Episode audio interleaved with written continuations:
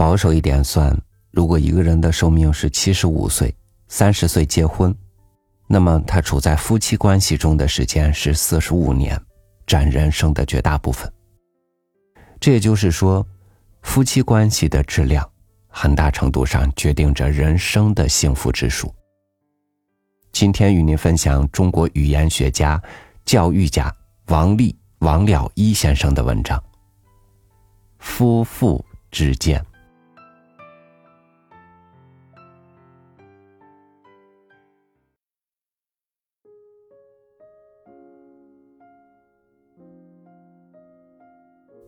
五伦之中，夫妇最早。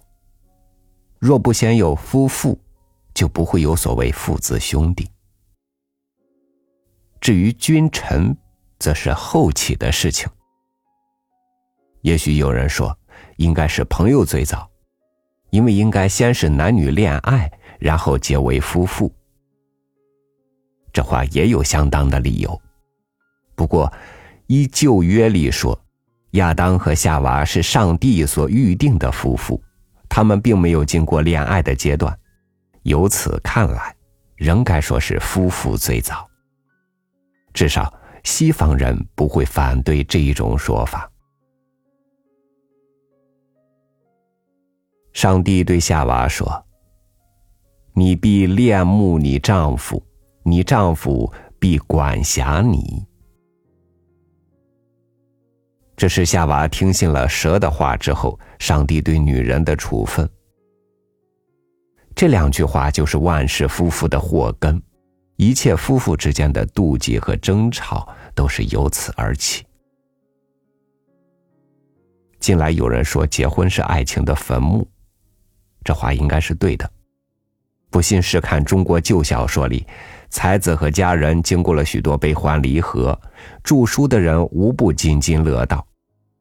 一到了金榜题名、洞房花烛，那小说也戛然而止，岂不是著者觉得再说下去也就味同嚼蜡了吗？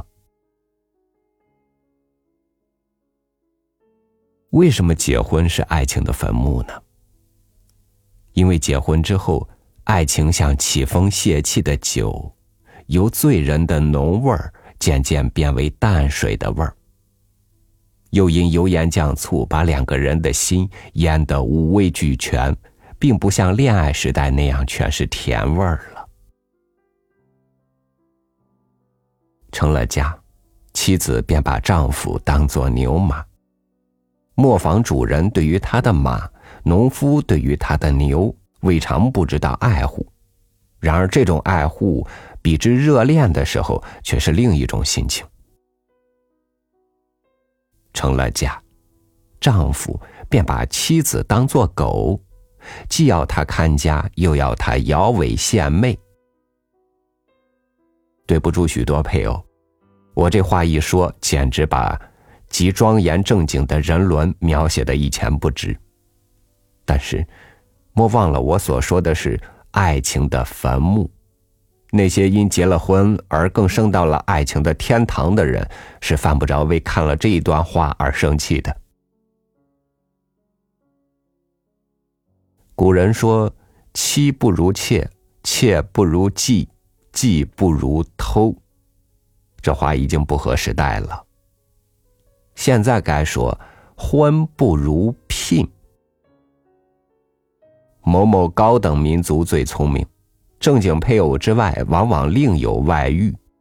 正经配偶为的是油盐酱醋，所以女人非有二十万以上的财产就不容易嫁出去。男人若有巨万的家财，白发红颜也不妨相安。外遇为的是醇酒，就非十分清心的人不轻易以身相许了。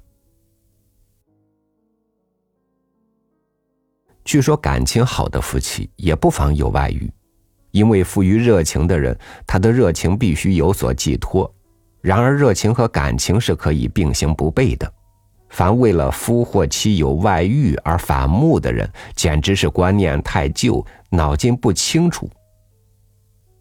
天哪！若依这种说法，我想有许多痴心女子，在结婚之前唯恐她的心上人不热情，结婚以后却又唯恐他太热情了。随你说，观念太旧也好，脑筋不清楚也好，夫妇之间往往免不了吃醋。占有欲是爱情的最高峰吗？有人说不，一千个不。但是。我知道有人不许太太让男理发匠理发，怕他的手亲近他的红颜和青丝；又有人不许太太出门，若偶一出门回来，他就用香烟烙他的脸，要摧毁他的颜色，让别人不再爱他，以便永远独占。夫妇反目也是难免的事情，但是老爷撅嘴三秒钟。太太揉一会儿眼睛，实在值不得记入起居注。甚至老爷把太太打得遍体鳞伤，太太把老爷拧得周身青紫，有时候却是增进感情的要素。而劝解的人未必不是傻瓜。莫里埃在《无可奈何的医生》里叙述斯加南尔打了他的妻子，有一个街坊来劝解。那妻子就对那劝解者说：“我高兴给他打，你管不着。”真的，打老婆、逼投河、催上吊的男子，未必为妻所弃，也未必弃妻。揪丈夫的头发、咬丈夫的手腕的女人，也未必预备琵琶别抱。反倒是有些相敬如宾的摩登夫妇，度了蜜月不久，突然设宴话别，脚臂去找律师，等离婚广告，同时还相约常常通信，永不相忘。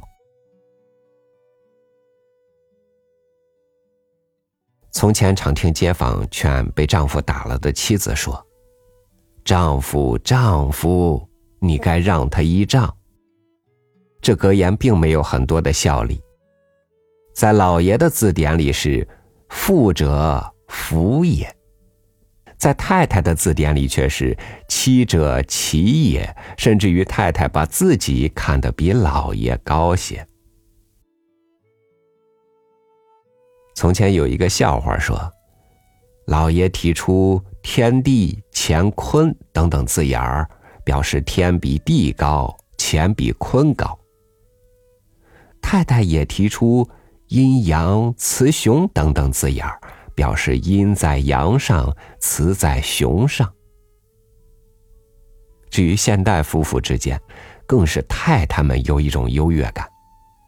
其实，若要造成家庭幸福，最好是保持夫妇间的均势，不要让东风压倒西风，也不要让西风压倒东风。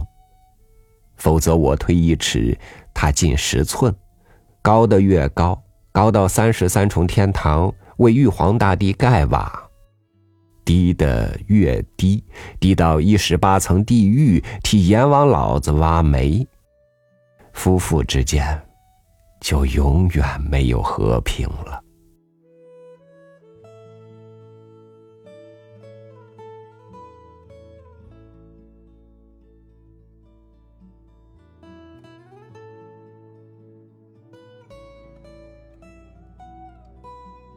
分享这样的文章，绝不是要大家惧怕走进婚姻。